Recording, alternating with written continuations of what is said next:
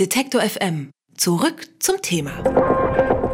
Der Hund verrichtet seine Notdurft und keiner hat's gesehen. Liegen lassen und schnell weiter, denn was keiner sieht, kann auch nicht bestraft werden. Das könnte bald vorbei sein. Ein bayerischer Kommunalpolitiker will in München das Problem der Häufchen auf eine besonders innovative Weise lösen. Mittels DNA-Analysen sollen die Härchen aufgespürt werden, die die Häufchen ihrer Hunde nicht beseitigen. Vorbild des bayerischen Politikers ist die Stadt Neapel. Dort hat im vergangenen Jahr allein die Ankündigung eines Hunde-DNA-Registers zu sauberen Straßen geführt. Und auch die Stadt London will nachlässigen Hundebesitzern ab dem kommenden Jahr mittels DNA-Tests auf die Spur kommen. Die eigens für die Hundekotjagd entwickelte Datenbank Pooh Prints aus den USA könnte die Grundlage der Pilotprojekte sein. Müssen Hunde in München auch bald einen Pooh Print abgeben? Das frage ich den Stadtrat Richard Progel. Von ihm stammt der Vorschlag zur Hundekot-DNA-Analyse in München. Guten Tag, Herr Progel. Grüß Gott. Wie soll denn äh, diese Praxis dann aussehen, die DNA-Fahndung? Also ich könnte mir vorstellen, dass man bei der Anmeldung zur Hundesteuer einfach einen Backenabstrich von dem Hund mit abgibt und äh, diese analysierte DNA dann in eine Datenbank eingepflegt wird, wo man später dann den liegen gelassenen Hundecode analysieren und zuordnen kann. Jetzt wurde das ja erst bekannt gegeben. Gibt es denn schon genauere Pläne oder ist das alles wirklich noch in den Startlöchern? Das ist jetzt aktuell in den Startlöchern. Es ist jetzt Anfang der Woche äh, beantragt worden. Ähm, da laufen jetzt die Verwaltungsmühlen und äh, die Mitarbeiter der Verwaltung werden da jetzt tätig und schauen, inwieweit das jetzt zum Beispiel bei uns in München auch umgesetzt werden kann. Und dann gleich die Frage, ist ja immer so eine finanzielle Sache. Wie teuer könnte das denn für die Stadt München werden? Also in erster Linie ist es ja so, dass im Moment über die Hundesteuer ja der Bürger bezahlt.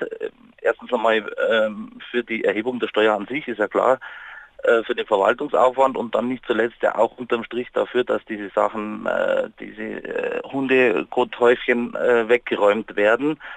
Und ich könnte mir durchaus vorstellen, dass man dann, wenn man mal den einen oder anderen erwischt, über die Bußgelder, die man dann erlässt, die Hundesteuer senken könnte. Aber gibt es da schon Zahlen, weil so eine DNA-Analyse, die ist ja auch immer recht teuer, dass sich das dann wirklich aufwiegen würde? Ja, die DNA-Analyse für den Hund müsste man ja einmal erst einmal ursprünglich abgeben und da würde ich mal äh, schätzen, dass das im kleinen dreistelligen Bereich liegt, wenn überhaupt bei der Masse an Hunde, die wir haben äh, würde allein durch die Menge der Analysen der Preis auch günstiger. Also ich glaube im Moment äh, könnte man da unter 100 Euro sogar Analysen bekommen, sich ja dann über die Hundesteuer amortisiert.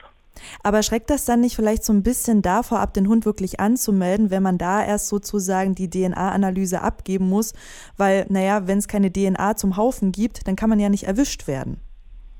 Ja, das ist richtig, aber nur weil es im äh, Vorfeld schon Umgehungs Umgehungstatbestände gibt, heißt ja nicht, dass man es nicht trotzdem probiert. Und gibt es denn jetzt, äh, ich habe schon ein paar Beispiele genannt, aber haben Sie jetzt sich auch gewisse Erfahrungen von anderen Städten zu Herzen genommen, um da was in München aufzubauen? Ja, also mich hat das, äh, diese Zahl mit den 90 Prozent Reduktion des Hundekots auf öffentlichen Straßen dann durchaus überzeugt, die in New York im Raum steht und die in Neapel ja auch genannt wurde. Okay, und dann muss ich Sie selber noch fragen, sind Sie denn Hundebesitzer oder haben Sie auch eher so Ärgerlichkeiten, wenn Sie im englischen Garten spazieren gehen, also dass Sie bin, dann Hunde Ich bin in der Tat kein Hundebesitzer, aber schon des Öfteren mal reingestiegen. Von dem her, das kennt glaube ich ja jeder. Okay, und wann können wir denn vielleicht mit weiteren Ergebnissen rechnen? Also die Verwaltung hat jetzt äh, regulär drei Monate Zeit, äh, diesen Antrag zu bearbeiten. Es gibt da noch Möglichkeit der Fristverlängerung, aber im Normalfall drei Monate wird es eine Staatratsvorlage geben, wo man dann sieht, inwiefern das bei uns möglich ist oder auch nicht. Über die Idee, das Erbgut aller Münchner Hunde in einer Datenbank zu erfassen, um faule Hundebesitzer zu enttarnen, habe ich mit Richard Progel gesprochen. Er ist Stadtrat der Bayernpartei und Mitglied im Kreisverwaltungsausschuss und im Ausschuss für Arbeit und Wirtschaft. Und ich sage vielen lieben Dank für das Gespräch. Kein Problem, danke Ihnen. Alle Beiträge, Reportagen und Interviews können Sie jederzeit nachhören im Netz auf detektor.fm.